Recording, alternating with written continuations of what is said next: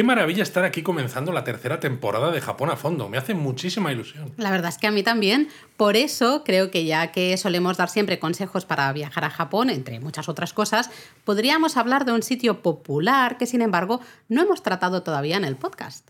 Sí, porque si me propones hablar de algo de, la que ya hemos, de lo que ya hemos hablado, quedaría raro. Así que, ¿qué tienes en mente, Laura? Mira, de verdad, Luis, yo no sé qué decirte. Pues mira, Himeji eh, que además cuenta con el castillo mejor conservado y probablemente más popular de todo Japón.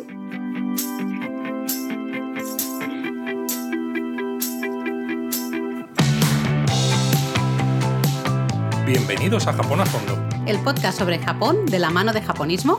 Patrocinado por Lexus. Experience Amazing.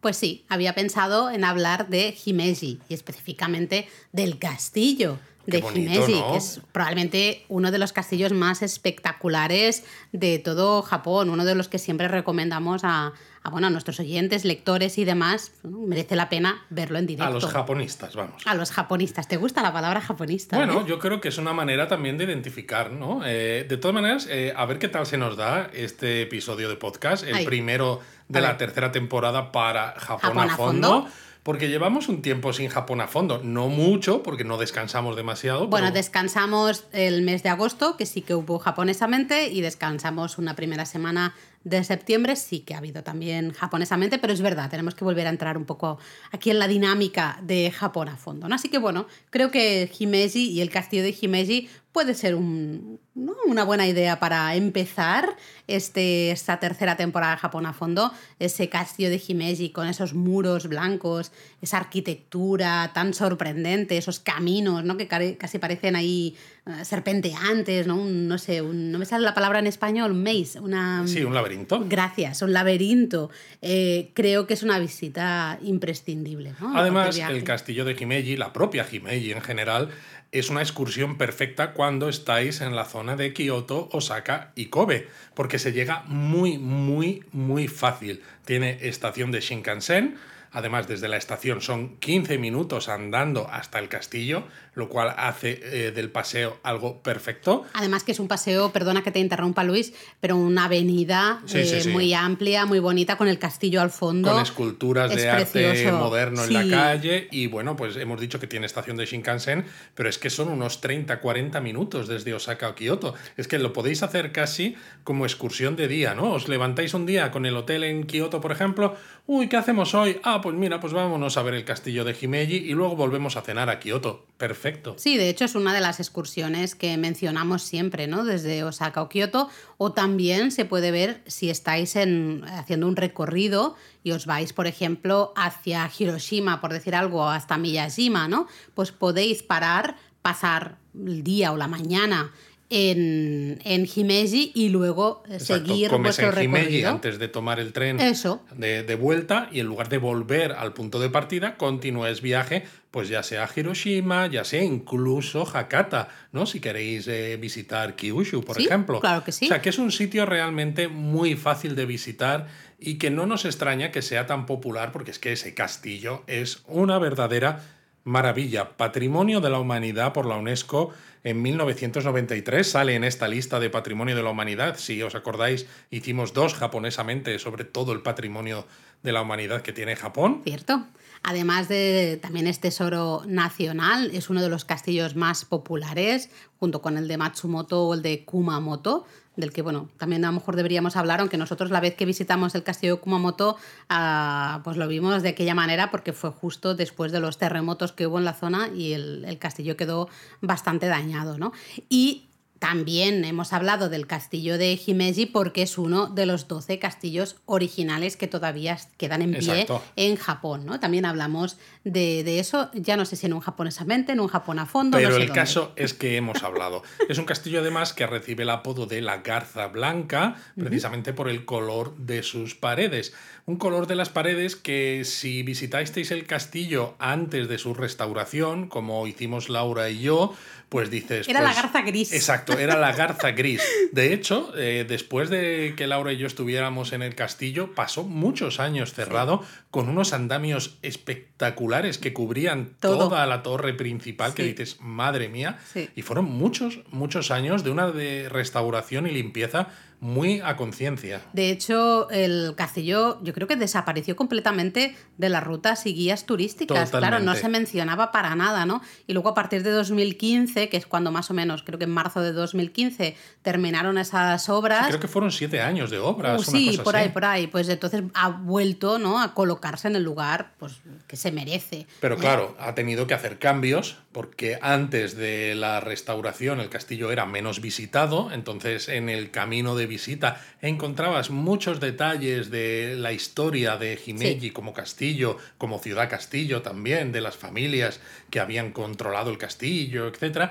Y todos estos detalles, como ahora hay muchísima más gente visitando el castillo, se han sacado a torres eh, exteriores para que mm. lo que es el camino de visita la gente no se pare demasiado y que sea casi como el camino en un parque temático, ¿no? Todo el rato avanzando, con la suficiente lentitud como para que lo puedas disfrutar y lo vayas viendo, pero no que, que, no te pares demasiado. No, no, pero totalmente de acuerdo contigo. Y cuando decimos parque temático es tal cual. Todos hemos estado en esas atracciones en las que vas pasando por una sala, ¿no? Eh, que hay eh, el camino te va haciendo como unas S, se vas viendo los detalles que hay en la sala para luego pasar a otra sala o ya... Para llegar a la atracción principal, ¿no? Que en este caso la atracción principal, digamos, sería como el, santuario el piso que hay superior, arriba del todo, en el mm. piso superior, y todo el camino te va llevando, pero claro, antes, en ese camino encontrabas pues eh, salas con tatami donde había recreación de escenas antiguas, encontrabas armas antiguas, encontrabas blasones de las familias que habían estado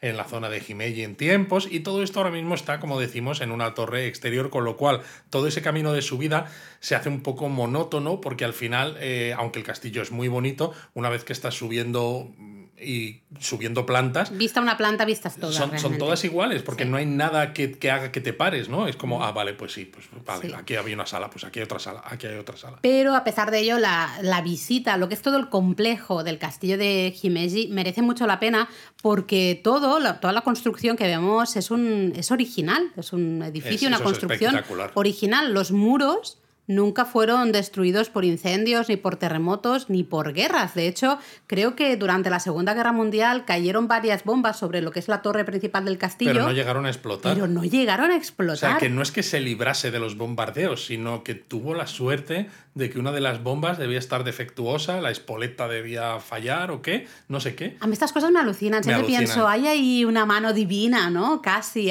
un algo que dices, ya es casualidad que justo esa bomba pues no explotara. ¿no? El origen del castillo de Himeji lo encontramos en 1333, toma ya de treses que hay.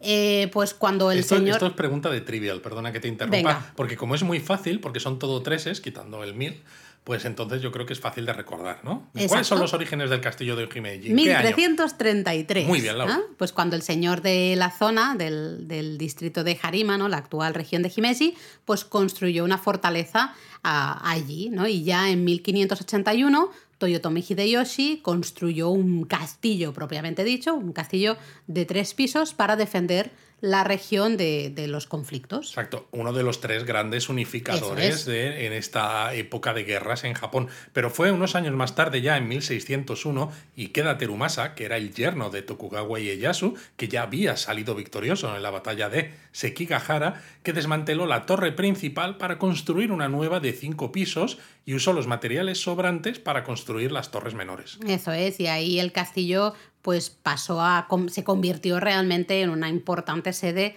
del, gobierno feudal, ¿no? del periodo Edo, de, la época. Eh, luego en el periodo Meiji también fue cuartel del ejército imperial. Y en ese momento, de hecho, estuvo a punto de ser demolido. Ya sabéis que en el periodo Meiji, esto a lo mejor podríamos hablar también en, en, algún japonesamente o Japón a fondo, pero fue una época en la que muchos castillos fueron derribados, fueron destruidos, desmantelados por completo el de Himeji se libró por, suerte, Para nosotros. Sí, sí, y, hoy podemos eh, seguir disfrutando de, este precioso eh, castillo que es famoso por esa torre principal, ¿no? Ese Tenshu. Sí, que es muy, muy bonita, pero además es famoso porque tiene un diseño defensivo lleno de puertas, pasadizos, cuartos secretos, muros, murallas, bastante complicado, porque al final lo que, se lo que se trata, claro, no es de hacer un castillo que sea muy bonito para que los ejércitos enemigos digan, anda, mira, si está ahí, vamos a atacarlo, ¿no? Es como, vale, ya sabemos que está ahí, lo que queremos es despistarlos, que no entren hasta la cocina con facilidad, que esas fuerzas enemigas se dispersen o tengan que ir en fila de a uno, por ejemplo, de forma que sea mucho más fácil para los defensores que están dentro de la estructura del castillo atacarles de vuelta y conseguir derrotarles sin que ellos hayan entrado en el recinto, eh, la parte importante del castillo. De hecho, es tan laberíntico que los propios turistas tenemos, ¿no? La ruta de acceso está claramente señalizada, porque es que si no sería muy fácil. Hay momentos en los que podrías tomar un camino que te devolvería otra vez a la explanada principal y dices, ¿cómo he llegado aquí si se supone que yo estaba yendo hacia la torre? Sí, sí. Luego si vais andando, ¿no? Justamente ahora a lo mejor podríamos hacer así un poco una visita virtual por, por, el castillo, pero veréis un montón de agujeros en las murallas y en los muros, ¿no? Son agujeros que servían para disparar flechas. Las troneras y estas sí, cosas. exactamente, ¿no? Se llama sama, agujero en, en, ah, en japonés. Algunos son eh, redondos, luego triangulares, luego cuadrados, ¿no? Hay diferentes. El caso es dar, dar ocasiones a los defensores para atacar a los enemigos sin exponerse al fuego de los enemigos, mm. claro. Luego también las ventanas ¿no? de, de, las diferentes, tanto torres como la torre principal, son en realidad celosías protectoras, ¿no? que eh, de hecho eh, hay alguna más saliente, también perfecta para lanzar flechas o hasta para lanzar piedras a veces, o hasta agua hirviendo. Son celosías además que permiten que desde dentro se pueda ver lo que ocurra y se puedan disparar flechas o disparar eh, arcabuces, cosas así, pero que dificultan que las balas de los arcabuces enemigos o las flechas enemigas entren. Eso es. Lo bonito también es que muchas de estas ventanas están decoradas con laca negra y papel de oro, pan de oro, eh, con lo cual es que fijaros en lo que es el muro, ¿no? O, eh, todo es en blanco y luego tenemos esas ventanas decoradas con laca negra y pan de oro. Es maravillosa la mezcla de colores, ¿no? Al final, muy elegante, muy, muy, muy elegante. Es una maravilla todo el castillo, sin duda alguna. Pero luego también destaca, que eso eh, lo hemos hablado en alguna ocasión, esos amuletos antifuego, Luis, que son nuestros favoritos. Exacto, los sachihoko. Eso es, los...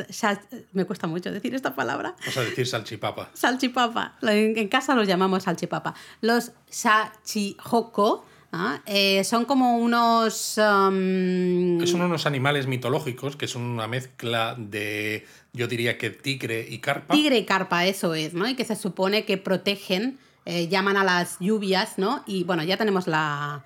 Eh, la sirena de La sirena. Alguien nos comentaba el otro día por Discord que se echaban de menos las sirenas de, Japón a fondo. de Japón a fondo. Pues esto va para la tenéis, Es para que no echéis de menos. ya me ha despistado totalmente. Esto ya es un episodio de Japón a fondo como tiene que ser. Pero bueno, eso. Estos Sachihoko eran amuletos que protegían contra el fuego. Lo bueno es que si el castillo se quemaba, pues como se quemaba el Sachihoko, es como, uh, aquí nadie ha puesto un Sachihoko. Si lo hubieras puesto no te hubieras quemado. Y si no se quema, es como, claro, es el Sachihoko. Luego, si hacemos este paseo virtual un poquito, aunque sea de manera rápida por el castillo de Himeji, eh, podemos hablar un poco más de ellos porque hay una parte que vemos en exposición tres eh, Sachihokos diferentes, ¿no? De, tres, eras diferentes, ¿no? De la era Meiji, de la era Taisho y de la era Showa, ¿no? O algo así. Creo, creo que sí. Ahora si no. no Uno es de la era Heisei. Creo que uno es de la Heisei, entonces será Heisei. Heisei es la era del anterior emperador al que hay ahora. Heisei, Showa y Taisho debe ser, ¿no? Taisho, Showa, Heisei. Sí, quizás sí. Probablemente. Otras aparte, ¿no? Mm, también os podéis fijar en las tejas del diablo, las llamadas tejas del diablo o U, vamos, Onigawara. Onigawara, sí. Eh, que están decoradas siempre con el emblema de, la familia, ¿no? Eh, siempre las vais a encontrar en los extremos, del, como la parte del caballete principal, el de bajada, de bajada y el esquinero. Em, tradicionalmente se colocaba como una máscara de demonio para decorar este, este tipo de tejas que están. El nombre de Onigawara. Claro, ¿no? están ahí en un extremo, entonces era perfecto para decorarlas. ¿no? Pero en el castillo, pues vemos justamente el, emblema.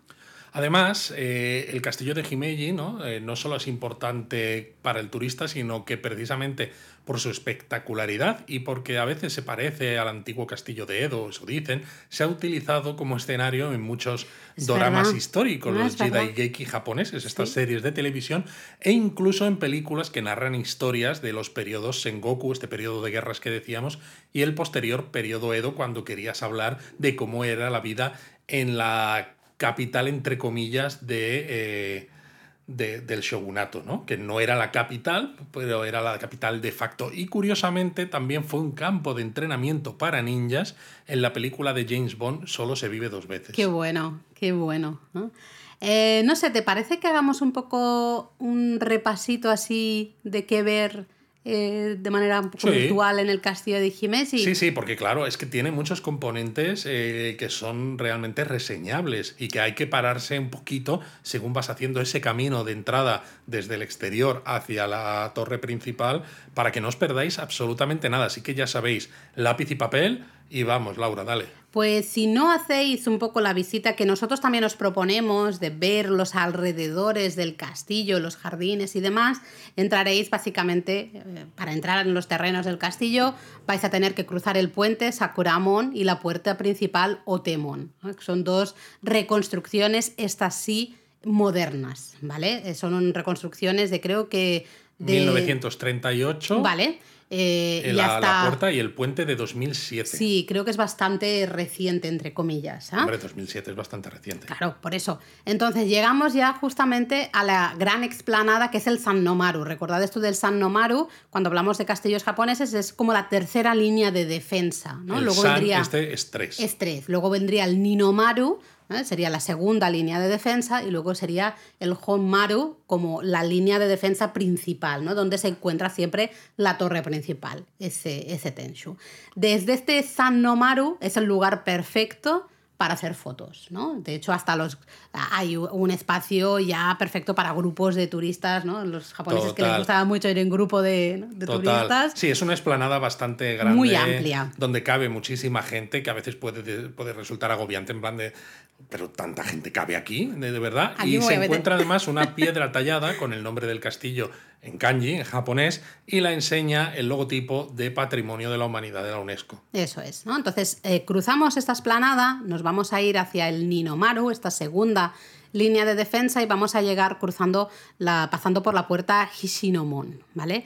Que tiene motivos y decoraciones del periodo Azuchi Momoyama, ya sabéis, justo antes un poco del, del periodo Edo. Em, esas, fijaros en justamente esas ventanas, ¿no? Decoradas como con forma de campana, decoradas en negro, en laca negra y pan de oro, muy, muy, muy mm, sorprendentes, ¿no? Con ese, con ese blanco. Pero bueno, una vez que pasas esta puerta, te encuentras con el foso Sangoku Bori, eh, y en esa zona hay un estanque, el estanque Mikuni, desde el cual tienes unas vistas. Ah, bárbaras del castillo. O sea, las fotos con el estanque y el castillo eh, ahí al fondo creo que son realmente mágicas. Sí, luego por esta zona eh, también podemos ver uno de los 33 pozos que había originalmente en el castillo de Himeshi. Creo que actualmente quedan 11 de ellos y por aquí podemos ver uno de ellos, ¿no? el Ikiku. Eh, bueno, son pozos, la profundidad varía mucho según cada uno de los pozos. Sí, pero llegaban hasta unos 20 metros porque claro,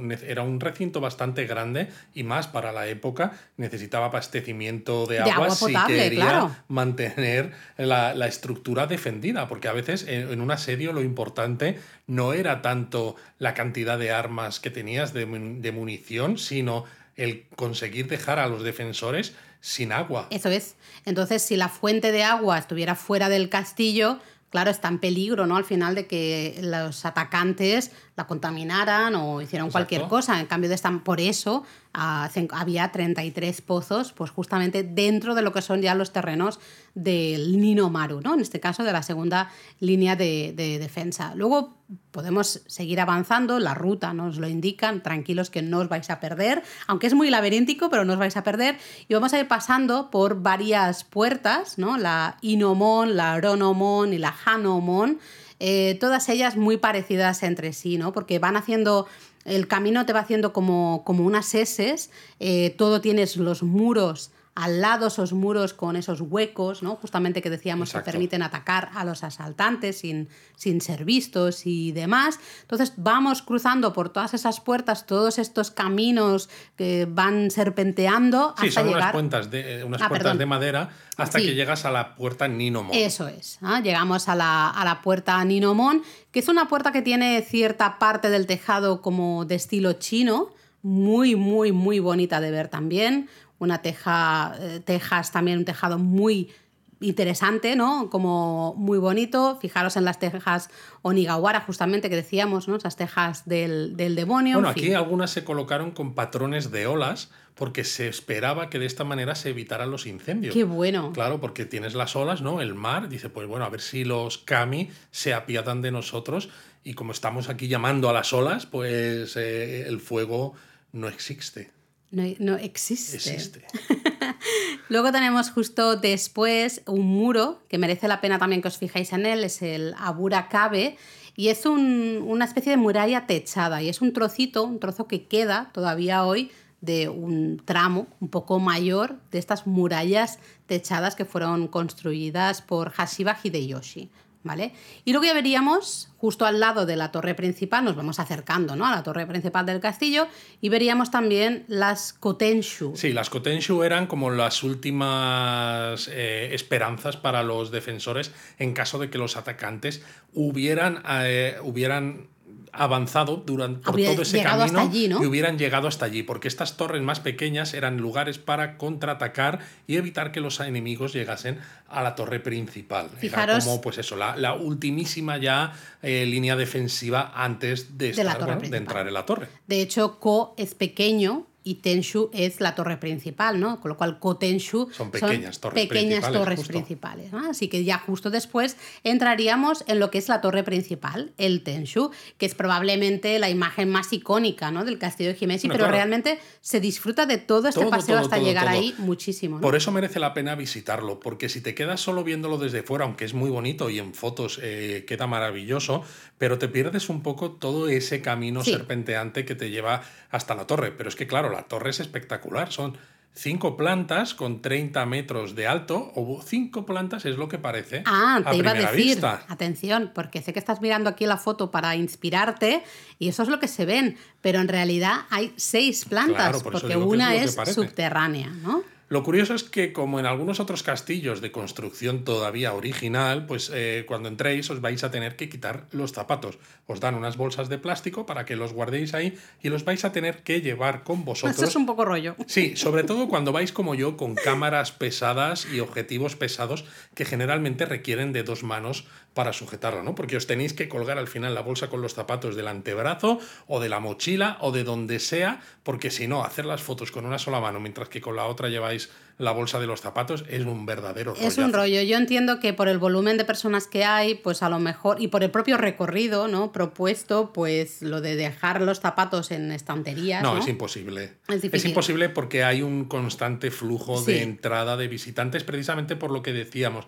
que es tan parecido ahora mismo a esas atracciones de un parque temático, ¿no? En los que la cola es tan larga, que haces un camino por un edificio interno, ¿no? Donde te, vas te van mostrando. Mm. Te van poniendo pues, en situación, ¿no? Van poniendo en situaciones, exacto, que nunca dejas de estar en movimiento. Sí, sí, es Entonces verdad. no puedes tener unas taquillas donde dejar zapatos. Pero mm, yo lo, lo agradecería. Ya sé que es muy difícil, pero a mí me gustaría más que. mm, Claro, pero para pero hacer claro, eso. entonces la salida tendría que ser por el mismo tendrías sitio. que entrar y salir por el mismo Sí, sitio sí, y sí, precisamente está montado ahora para que entres por un lugar y salgas por otro diferente y que así los dos caminos a veces los ves, ¿no? Eh, uno va por un lado, otro vas por el otro. Pero no se cruzan. Pero no se cruzan. No, no, no hay un pasillo por el que vayan las dos, eh, el camino de entrada y de salida a la vez, sino que están totalmente separados como si fuera una autovía. Estas escaleras son las que suben, estas son las que bajan y no te puedes colar. O sea, se ve claramente el, el camino, ¿no? Porque como os decíamos, eh, lo que es el interior de esta torre principal actualmente casi no tiene nada realmente, ¿no? En parte se ha hecho así también, no solo por evitar que los turistas se paren viendo todas esas cosas que antes sí que estaban dentro, sino también para despejar los espacios y hacerlos aún más diáfanos para que quepa todavía más gente paseando. Vale, sí, pero al final es por lo mismo, ¿no? Para que quepa más gente, venga más gente, venga más gente. Para que quepa más gente. La, esto es la gallina de los huevos de oro. Sí que el primer piso, pues es interesante que os fijéis en algunas cosillas, ¿no? Esas pequeñas ventanas que decíamos que eran típicas para tirar piedras, ¿no? Luego unos cubreclavos que tienen forma de seis pétalos, que se ponían pues en los travesaños, que conectaban los pilares, alguna cosita así, ¿no? Luego en el segundo piso sí que hay una una, especie de buhardilla, ¿no? Que sobresale un poquito, y tiene una ventana de celosía que se abre hacia afuera. Es decir, sí que hay alguna cosita, pero hay muy poca explicación. Realmente no hay, no es de esos castillos que tú cuando entras tienes casi como que funcionan casi como museo, ¿no? Donde tienes un montón de. Exacto, eso aquí lo, haces en torres exteriores. Sí. Con lo cual, si solo quieres ver lo que es el castillo, ah, te puede llegar a resultar la torre principal, un poco decepcionante porque dices, no estoy viendo nada, no me están explicando nada y casi me ha parecido más interesante el camino de llegada a la torre principal, ¿no? Con todas estas puertas, estos muros, los pozos, el estanque, los caminos serpenteantes, etcétera, que el la propia torre principal. Sí, de hecho, bueno, el quinto piso nos podemos fijar en dos pilares, ¿no? Que sujetaban el castillo desde la planta subterránea ¿no? hasta el quinto piso.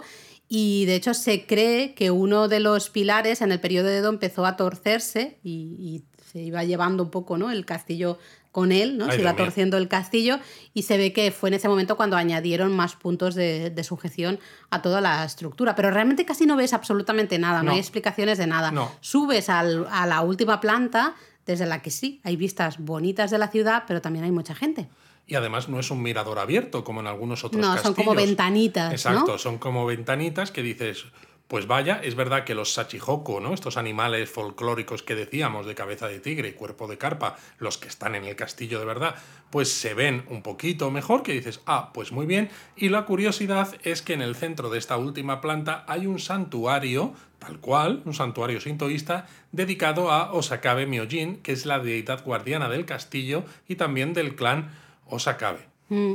De hecho, a todos los que os gusta los yokai, ¿eh? esos fantasmas o seres fantasmagóricos. Sobrenaturales. Eh, sobrenaturales, mejor que fantasmas, sí, japoneses, pues esto a lo mejor os puede interesar porque cuenta la leyenda que todavía podemos encontrarnos con el yokai exterminado por Miyamoto Musashi aquí en la torre principal. Así que si entre tanto turista pues encontráis al yokai, pues ya Oye, pues ni tan mal. Pero es eso, realmente todo lo que es la subida desde una vez que entras en la torre principal hasta la planta más alta, es, es simplemente ir subiendo escaleras, caminando por por pasillos de suelo de madera que son originales y que está muy bien, y ver un santuario arriba que resulta curioso, porque al fin y al cabo eso es un santuario pequeñito, que cabe en la planta superior, pero es que lo ves, le haces dos fotos y ya bajas las, las escaleras del camino de, vuelta, que como decíamos es un camino totalmente diferente, y la bajada además es que tiene el mismo poco detalle que la subida, evidentemente. Sí, exactamente igual.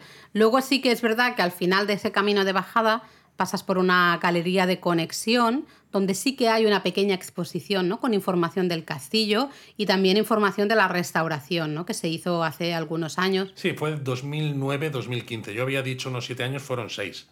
Bueno, pero vamos, ya, ya es eso, ¿no? Ahí tenéis explicaciones justamente de esas tejas Onigawara que, que os decíamos. Eh, en fin, hay, hay una maqueta del castillo, esta que le gusta mucho. Bueno, un montón de, información que dices, bueno, al menos es algo, ¿no? Y es, algo más de información que no solamente la propia torre desnuda sin más. Pero ya de ahí, realmente de esta galería, sales otra vez al exterior, te encuentras ah, otros... Eh, en, otra parte exterior, ¿no? La parte como trasera, lateral, ¿no? Recuerdo muy bien. Eh, también podéis ver otro de los, esos pozos ¿no? que, os decíamos y empezar a ver esas yagura, las torres secundarias o pequeñas torretas ¿no? de, del castillo. En este caso, por ejemplo, la Rinoichi Watari Yagura, eh, que está situada justo en el camino de salida, ¿no? Y que hoy podemos encontrar pues la exposición de esos tres diseños de los que hablábamos al comienzo de los eh, Shachihoku. Exacto, uno del periodo Meiji, otro del periodo Showa y otro del periodo vale, Heisei. Ahí, ahora lo tenemos bien. Ahora lo tenemos has mirado, claro, ¿no? sí. Meiji, Lo mirado, Showa lo y Heisei. Eso es, ¿no? Recordad el, el la salchipapa. El Shachihoko del periodo Meiji es de 1910, ¿vale? Luego fue reemplazado, se han ido reemplazando, ¿no? Vemos otro en exposición de 1687, si no recuerdo mal. Y luego tendríamos otro mm, reciente, ¿no? Justamente que se quitó en esas obras de Sí, reconstrucción hay uno del que castillo. es de 2011-2012, Fíjate. del Heisei. Eh, lo curioso es que, claro, cuando los ves de cerca, porque los tienes a la altura de, de- de tu vista, te das cuenta de que son mucho más grandes de Sí. lo que parecen Sí. cuando los estás viendo en el techo de, de la torre principal. Porque cuando los ves desde abajo, antes de subir, piensas... Oh, qué, qué estructura más curiosa, ¿no? Este animal mitológico con esta forma y la cola de la carpa, oh, qué bien. Y de repente te lo encuentras ahí en esta exposición de estos tres Sachihoko y dices, madre mía, qué cosa más grande. Son enormes, la verdad. Eh, decíamos, ¿no? Que son amuletos contra el fuego porque se dice que llaman a la lluvia. Entonces, claro, son buenos en. Los vamos a encontrar muchísimo en castillos, en otros Lo castillos. que pasa que también. debe ser que los japoneses... Les funcionaba no- así así, ¿eh? Sí, les funcionaba así así, no debían ser muy píos eh, desde el punto de vista religioso, porque la cantidad de castillos que fueron pasto de las llamas en un momento u otro, tela. Eso es que los eh, Shachihoku tenían mucho trabajo, Tenían no daban mucho trabajo. abasto, entonces era como, mira, yo esto ya no puedo más, lo siento. He intentado, lo he intentado con todas mis fuerzas, pero no he podido más. Bueno, hoy tenemos doblete, Luis. Doblete, Además sirena de- y, luego sirena del, del de- crucero. Ahí mía. está, también para todos eh, la comunidad de Discord que pedíais ahí que sonaran esos cruceros y demás. Eso sí, para la comunidad de Discord, la próxima vez pedid que por favor Japón abra las fronteras, porque ya que lo que pedís ocurre, pues a ver si pedís otras cosas más positivas, ¿eh? Bueno, más cosas que ver en este camino, porque decíamos, lo que es la torre principal, al final se nos queda un poquito corta, pero todo el camino, tanto de subida como de bajada, ¿no? De acceso y de salida, merece mucho la pena. Hay Mucho, muchísimas mucho, mucho. cosas que ver, aparte de estos eh, que os decíamos, también en esta zona nos podemos fijar en los muros de abanico, ¿no? que son esos muros que tienen realmente forma de abanicos, que por eso se, se llaman Efectivamente, así, son ¿no? unos muros que, que si los ves de cerca no están simplemente inclinados Mm. de forma recta, sino que tienen una, una, una curva eh, convexa que hace que escalarlo sea prácticamente imposible y que, claro, pues evita que los enemigos puedan acceder Eso, al eso. castillo escalando los muros. Más dificultades, ¿eh? que si los muros, los agujeros para tirar piedras y flechas y no sé qué, eh, los eh, ahí en los pasadizos estos laberínticos, tres millones de puertas Bueno, diferentes. es que al fin y al cabo, claro, tú ves el castillo hoy y es estéticamente muy bonito, pero en su momento eh, los También tenía una castillos función, ¿no? tenían una función defensiva, evidentemente. no claro. solamente era la sede del, del daimyo, ¿no? Porque estos castillos, en muchos casos, eran el centro de esas ciudades castillo, ¿no? La, la ciudad se originaba en el castillo y en sus círculos defensivos e iban llegando gente, pues artesanos, comerciantes, etcétera, a vivir cerca, porque aquí es donde se gestionaba, se gestionaba todo. Pero claro, pues eh, había que defender este, este punto. Sí, sí. Y bueno, también más cosillas que podemos ver en el camino de salida, pues el jardín de la torre principal, que es un jardín situado justo enfrente de lo que sería la entrada ¿no? del castillo.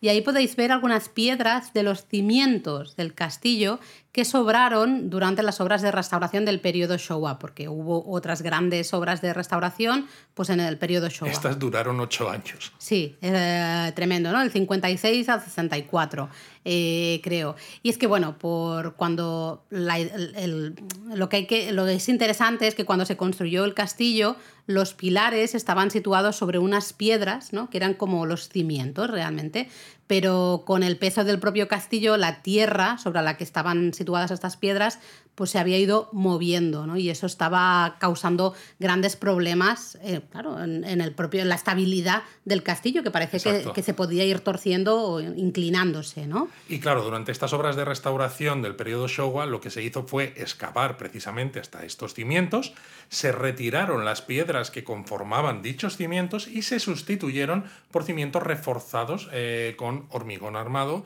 sobre los que descansan hoy en día los pilares del castillo y esas piedras originales, pues claro, ya perdieron su razón de ser y hoy se exponen en este punto. A mí esto de todas maneras me hace mucha gracia, claro, porque sabía que lo dirías. No, claro, porque eh, Japón considera este castillo como original porque la torre principal es original del periodo de Edo, pero es que claro, has cambiado totalmente eh, el, cómo se asentaba el castillo, entonces realmente sigue siendo original, pues una parte sí, pero no todo, ¿no? Eh, o sea, lo has modificado de una manera bastante. Eh, sí, pero estás modificando los cimientos y justamente para conseguir que toda lo que es la estructura visible del castillo se mantenga bien y perdure para la eternidad.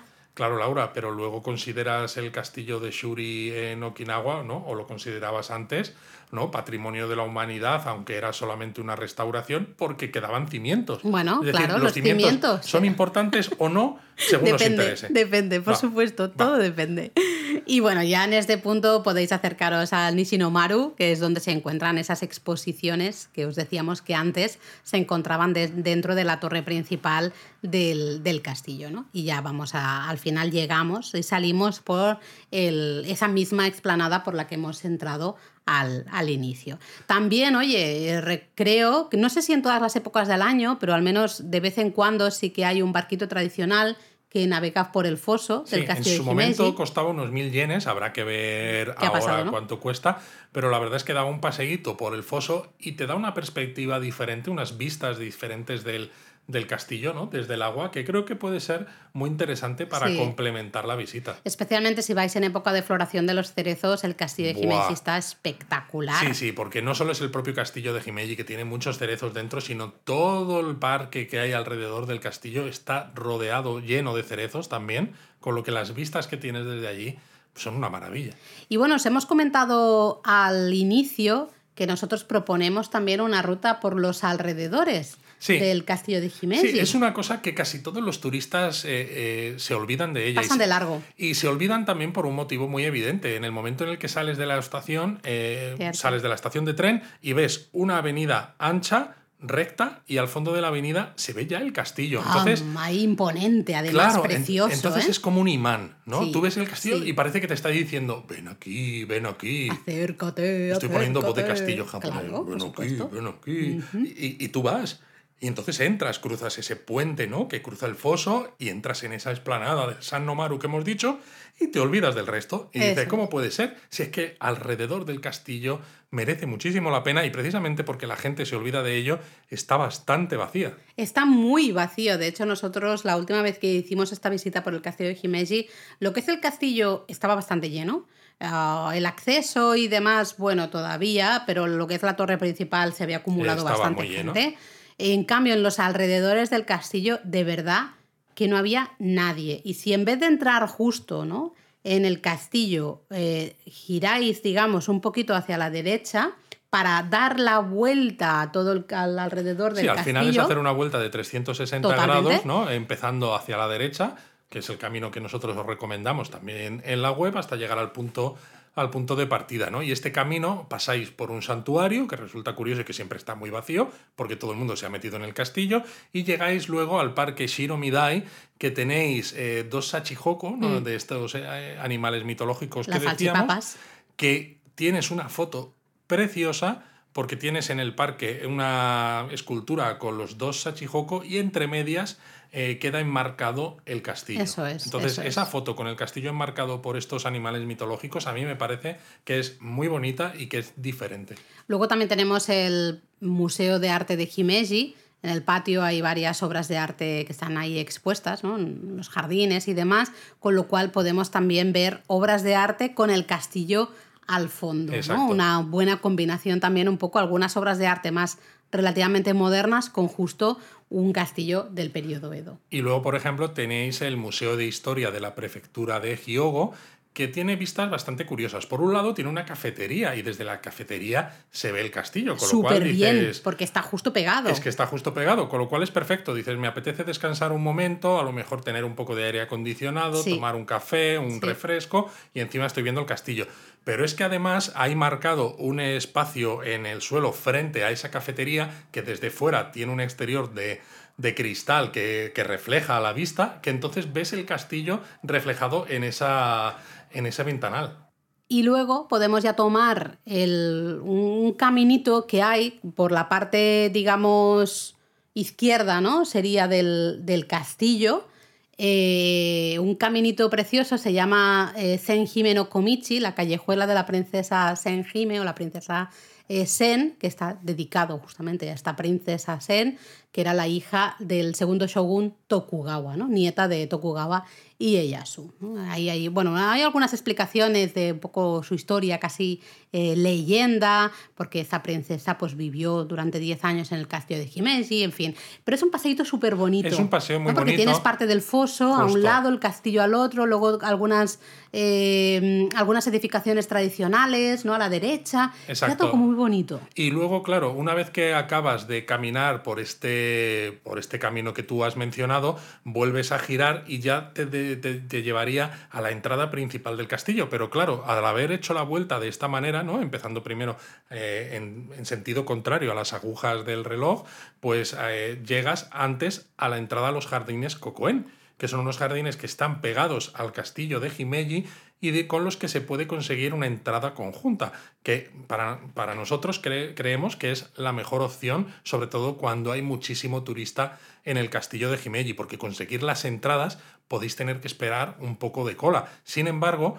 la entrada conjunta también se puede comprar en los jardines Cocoen, que como están mucho más vacíos, no tenéis que esperar cola y una vez que los habéis visitado, al tener ya las entradas, no tenéis que esperar cola en el castillo de Himeji y pasáis directamente. Estos jardines fueron construidos en 1992 en el lugar exacto donde se encontraba una residencia, la residencia del oeste o Nishi Oyashiki, eh, justo al lado del castillo de Himeji, y están formados por nueve jardines tradicionales diferentes. Cada uno es totalmente una experiencia diferente y de hecho tú vas pasando, o sea, están todos amurallados, con lo cual vas pasando por diferentes puertas y ahí va cambiando la escena, ¿no? Son jardines completamente eh, diferentes y todos han sido un poco diseñados siguiendo las técnicas de jardinería del periodo Edo. Sí, aunque sean recientes, la verdad es que son muy bonitos y es una, es, es una recomendación que complementa la visita Sí. al castillo de Himeji de manera maravillosa. Merece mucho la pena, ¿eh? La recomendación que os ha hecho Luis de empezar por a lo mejor los jardines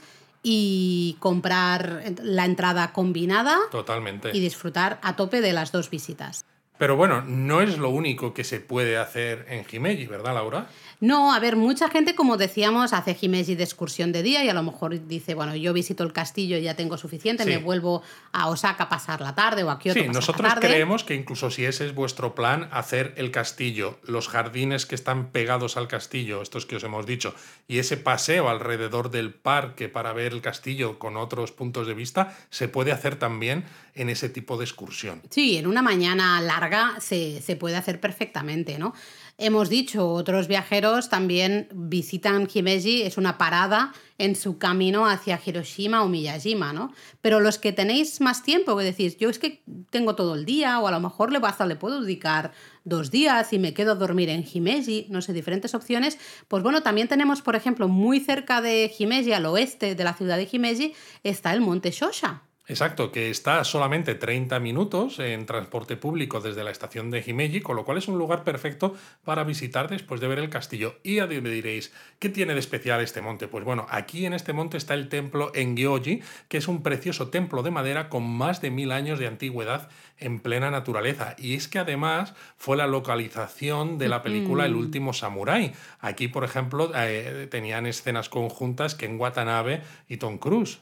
Además, lo bueno es que podéis tomar un teleférico para subir hasta la cima del monte y luego ir andando por ahí. Esto siempre nos gusta, ¿no, Luis? Siempre nos gusta. Si hay Los teleférico, teleféricos nos encantan. nosotros nos subimos al teleférico. Y yo espero ¿no? que los japonistas también sean ya un poco como nosotros, que sean unos fans del transporte público, teleféricos, trenes y demás. Y luego también una excursión un poquito diferente que no tanta gente hace es visitar alguna de las islas del mar interior de Seto. Y justamente desde Himeji podéis Un visitar... mar que tiene 727 islas. Eso, ¿cómo lo sabes, Luis? ¿eh? Bueno, en fin, cosas Cosas de, de la comunidad del anillo. de la comunidad japonismo. Eso, eso, que ya sabéis que todos lo- el segundo lunes de cada mes nos juntamos con todos los miembros Maiko y Geiko de nuestra comunidad de japonismo y jugamos a juegos, ¿no? Un poco un trivial así. Exacto. Tenemos un Kahoot ahí con preguntas y esta era una de las preguntas. Una, una, pregunta que falló casi todo el mundo. A ver, es que es muy difícil. Las preguntas estas de números son imposibles. Eh, pues bueno, una de estas islas, una de estas 727 islas sería la isla de Ieshima, bastante cercana al puerto de Himeji, está a unos 20 minutos del puerto de Himeji y es una islita como muy bonita, ¿no? Porque tiene eh, así mm, callejuelas como muy laberínticas, con casas tradicionales, un ambiente del Japón este rural, un poco de Este que te gusta a ti, ¿no? Y este que gusta a muchos de nuestros, de nuestros japonistas. Claro. Además, también tienes una roca que se llama Dongame-san, que tiene forma de tortuga. Y dice la leyenda que si le das 100 golpecitos en la cabeza, tus deseos se harán realidad. Laura. Madre mía, no sé si tengo tantas ganas de que mi deseo se haga realidad como para darle 100 golpecitos a la Tú te cabeza. cansas antes, ¿no? Yo me canso antes, claro esto, pero bueno, también podéis hacer deportes acuáticos, bueno, pasear un poquito por la isla, visitar su santuario, en fin, merece, si os apetece una excursión un poco diferente y un ambiente bastante diferente, la isla de Ieshima, pues puede ser una buena idea. Pues sí. Y luego, pues habría que contar quizá algún festival, ¿no? O no, o, no contamos. Bueno, yo creo que en la web tenéis un montón sí, de Yo creo que habría que hablar de uno, uno en el que tú estuviste, ¿no? Vale. Especialmente que a ti te, te gustó mucho. Bueno, muy cerca de Himeji eh, se celebra todos los, creo que es el 14 y 15 de octubre, eh, eh, para mí el, el festival de la lucha más impresionante y más famoso de todo Japón, ¿no? Es el Nada no Kenka Matsuri. Y diréis, ¿Festival de la Lucha? Pues sí, tal cual, Festival de la Lucha. En este caso, Festival de la, de la lucha eh, en pelotas. no, casi en pelotas. van con esos Van- taparrabos. sí, van con los taparrabos tradicionales. Eso es, eh, pero básicamente se trata de diferentes grupos eh, de hombres, eso sí, eh, van con unos mikoshi, ¿sabéis? Esos altares portátiles en los que transportamos a las deidades y básicamente luchan, los propios mikoshi, ¿eh? luchan entre ellos para ver quién gana esa lucha, ¿no? esa competición y se alza como el, grupo ganador. ¿no? Y claro, aquí circula el saque que no veas. Bueno, además yo cuando estuve en el Kenka Matsuri recuerdo que hacía bastante fresquito, era un, un 14-15 de, de octubre bastante frío, hacía un Sí, día muy aunque no, feo. sea, aunque no sea un año que sea especialmente frío, al final ya estás en, en otoño. Sí, pero bueno, hay octubres Sí, pero ya estás en otoño y más sobre todo cuando estás en taparrabos. Sí, pero hemos estado en octubre hasta en Kanazawa y vamos en manga corta, ¿no? Claro, es- pero, pero llevabas el cuerpo Sí, tapado, pero Laura. vale, pero me refiero, aquí justamente además era un día mm, muy feo, ¿no? Había estado como muy cubierto y demás, hacía bastante fresquito y no veas cómo bebían esos señores sake.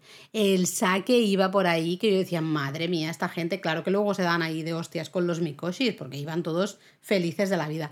Es un festival hiper interesante, eso sí. Eh, no hay, digamos, barreras entre los participantes y los espectadores. Hay una parte O sea, que eh, es, eh, tu riesgo lo decides tú, Totalmente. ¿no? Cuanto más te quieras acercar, mejor lo vas a ver, pero a lo mejor te llevas algún golpe. Depende de qué zonas, porque sí que hay una zona con, con donde nos podemos sentar, más pija y tal y cual, pero luego hay toda una parte que si tú estás ahí, tú verás. Es decir, si te cae un señor de estos borrachos encima con el taparrabos, pues tú verás. Tú verás, oye, a lo mejor es lo que buscas. ¿eh? ¿Quién Tú sabe? verás. ¿Quién sabe? Eh, pero ese, ese festival, 14 y 15 de octubre, súper recomendado. Y el luego, resto, miradlos en la web. Sí, porque tenemos fuegos artificiales, luego hay el propio festival del castillo de Himeji, Exacto. eh, De- los eh, cerezos, perdona los que te cerezos, diga, ¿no? claro. La floración de los Pero digo cerezos. que creo que es importante decir, porque lo hemos comentado en muchas ocasiones cuando hablamos de hacer eh, planificaciones de viaje por Japón, que es importante conocer los horarios de los sitios que vamos a visitar. Y en este caso, claro, el castillo necesita entrada, no puedes verlo sin más, lo puedes ver por fuera, evidentemente, pero ya que te has acercado hasta Himeji, pierdes mucho. lo interesante es entrar. Y el problema es que cierra a las 4 de la tarde, salvo si vas de abril a agosto, que cierra a las 5. Sí. Y que como podéis ver es una hora muy, muy temprana. Por eso tenéis que tener mucho cuidado si lo que vais a visitar son museos, eh, casas tradicionales, castillos Hasta o lo que muchos sea. santuarios Muchos santuarios que tienen entrada porque a las 5 de la tarde está todo cerrado. De hecho, ha habido más de una vez ¿no? consultas de gente que dice, no, es que he pensado pasar el día, eh, pasar la mañana en tal sitio y luego irme por la tarde a Himeji. Digo, a ver, si quieres ir a Himeji para pasear y ver el ambiente porque ya has visto el castillo y ya está, estupendo. Cada uno ahí que haga lo que quiera. pero si quieres visitar el castillo, pues entre 4 y 5 te ha cerrado, con lo cual pasar la tarde para ver el castillo, pues no, es, no es posible. Así que creo que la recomendación que haces es súper importante. Fijaros siempre a la hora de organizar vuestras visitas, eh, siempre los, las cosas que cierran, digamos, mejor verlas por la mañana y luego dejar por la tarde noche paseos, ¿no? Paseos, eh, sitios, simplemente vas viendo cómo van cerrando las tiendas o eh, ves el ambiente de restaurantes, se va animando, etcétera, etcétera, ¿no? Pero tener muy claro esto, que el castillo cierra entre 4 y 5 de la tarde según la época del año a la que vayamos. Y dicho esto, yo creo que debería ser el momento de meternos en... Japonismo Mini. Pues primer japonismo mini de esta nueva temporada, Luis. Sí, la verdad es que aunque hemos descansado relativamente poco, como decíamos al principio, pero bueno, decir que empezamos ya la tercera temporada es eh, para nosotros es un gustazo también porque significa que estáis al otro lado escuchándonos y eso es una maravilla. Es un motivo de orgullo y satisfacción. Lo es, lo es. Además, seguimos teniendo muchas ideas. Fijaos si tenemos ideas que tenemos la temporada 3 tanto de Japón a fondo como de japonesamente ya planificada. Eso no significa que no podamos hacer cambios si tenéis alguna idea. Sabéis que los hacemos, los hacemos. Sabéis que tenemos un Discord totalmente gratuito, os podéis apuntar eh, y ahí podéis decir, oye, ¿habéis hablado de esto? ¿Habéis pensado hablar de esto otro? Etcétera. Y bueno, para los que sois nuevos, eh, aunque sea brevemente, un recordatorio, ¿no? Eh, Japón a fondo y Japonismo Mini son podcasts de más o menos, nuestra intención es que duren entre una hora, una hora y cuarto o algo así. Bueno, lo que te puede dar de, tiempo en el transporte desde casa hasta el trabajo, ¿no? En una ciudad más o menos grande, o lo que pasas de tiempo en el gimnasio, por ejemplo. Pues o cuando estás haciendo croquetas. O cuando estás, haciendo croquetas. Limpiando la casa. Yo me pongo mucho podcast también para cuando estoy limpiando. Al final es la idea es que si tú vas en un viaje a Japón, ¿no? que tienes un vuelo que a lo mejor dura 11, 12 horas, pues te sincronizas 9 o 10 capítulos. A ver, esto es un poco exagerado porque evidentemente querréis hacer otras cosas, pero es eso, con 9 o 10 capítulos, como tienen una duración que no es excesivamente larga, tenéis información de sitios que ver, de cómo es la sociedad japonesa, de cosas de comida, de sociedad, de cultura, exacto. Y al final, pues tenéis una visión bastante buena del viaje que vais a hacer vosotros, porque intentamos cubrir un poco todo lo necesario sobre Japón.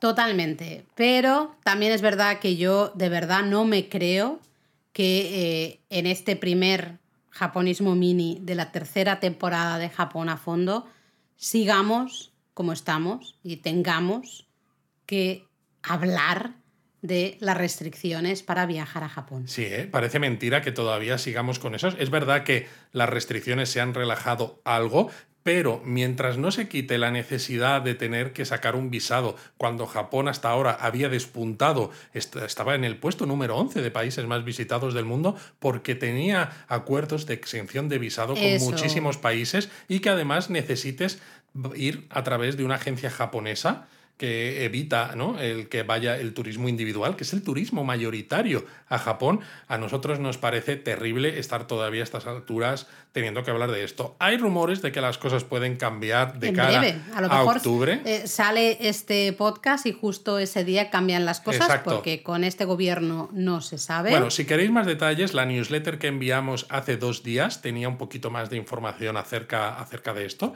tenéis la información en nuestro canal de Twitter. Si os metéis en twitter.com barra japonismo, ahí justo debajo de la biografía tenéis el enlace a la suscripción a la newsletter y podéis leer las anteriores para ver un poco pues, todo esto que, de lo que estamos hablando ahora. Pero como a mí este tema de las restricciones y demás me cansa mucho sí, ya. nos aburre mucho. Se nos está haciendo ya. La bola no es bola, la bola ya es, no sé, mm, algo tremendo.